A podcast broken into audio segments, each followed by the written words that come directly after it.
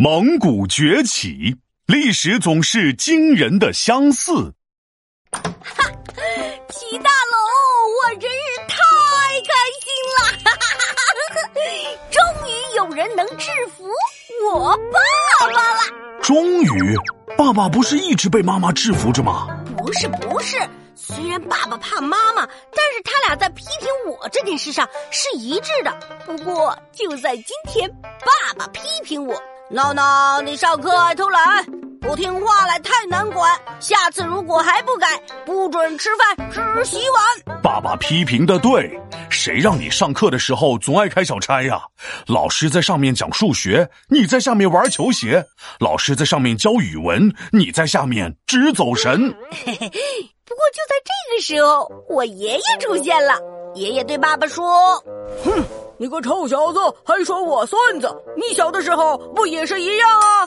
上课不专心听讲，下课就偷偷上网。我看他这样啊，就是你没做好榜样。这就叫历史的重演。我爷爷真的是太厉害了。所以说啊，你现在一定要专心听讲，为你未来的儿子做个好榜样。我儿子？哎呀！那都是几十年后的事儿了。不过皮大龙爷爷说历史重演，这个历史真的会重演吗？如果你仔细观察，就会发现历史总是惊人的相似。就像南宋的灭亡，就跟北宋的灭亡差不多，都是因为北边来了个厉害的主。北宋我知道啊，本来是北宋和辽不相让，金国崛起有能量，联合金国来灭辽。最终自己遭了殃。没错，后来到了南宋，原本是南宋和金不相让，但是万万没想到，在金国的北边又有个部落崛起了，他就是蒙古。怎么北方总出现厉害的主啊？怪不得大家总说北方大汉，北方大汉的呢。这个南宋时期的蒙古，就像是北宋时期的金国，原本都归别人管，都在宋朝的北边的北边。但是在一二零四年，蒙古出现了一个叫铁木真的大英雄，统一了蒙古各个部落，被大家推选成了首领，叫做成吉思汗。哎，那这个蒙古族的成吉思汗，不相当于女真族的完颜阿骨打吗？没错，他俩特别像。不仅勇敢有胆量，武力高强又豪放，统一部落大发展，开创未来，特别棒。这个蒙古原本被金国管，经常被金国欺负。啊，我懂，就像当年金被辽国管，经常被辽国欺负一样。是的，成吉思汗统一各部落后，建立了蒙古帝国，国号大蒙古国。如果照这样的剧情发展下去，下一步蒙古应该和当年的金一样，要发动战争了吧？嗯，是的，蒙古和金国必有一战。不过什么时候战争会爆发，大家都不知道。毕竟呢，两国的实力还是差很多的。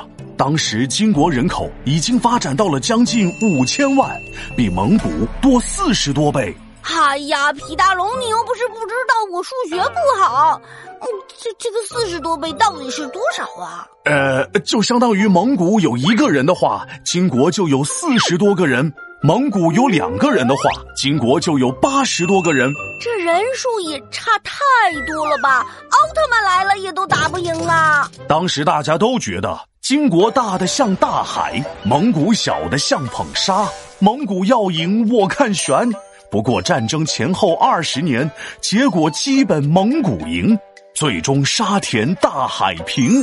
当时金国眼看着自己要失败，赶紧找到南宋，希望能联合南宋对抗蒙古。但是万万没想到，南宋是好了伤疤忘了疼，不过百年的时间就忘了自己怎么从北宋变成南宋的。南宋当时不仅没有听金国的劝，反而和蒙古联合，一同把矛头指向了金国。这一幕历史也好熟悉啊！哦，当年北宋不就是联合金国灭的辽国吗？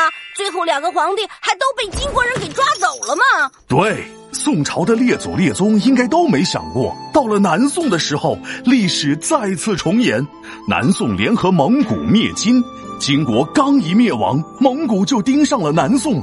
哎呀，最后南宋啊也那个啥了，那个啥了呀？嗯啊，嘴有点渴了，哎呀，肚子有点饿了，嘿，嘴巴有点馋了，嘿嘿，闹闹，你懂的。嘿嘿，臭皮大龙，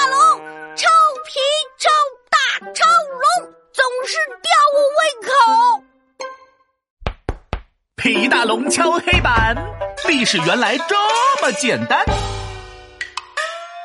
历史总是特别像，北宋南宋一模样，南宋和金不相让，蒙古崛起成后浪，南宋联蒙来灭金，最终自己遭了殃。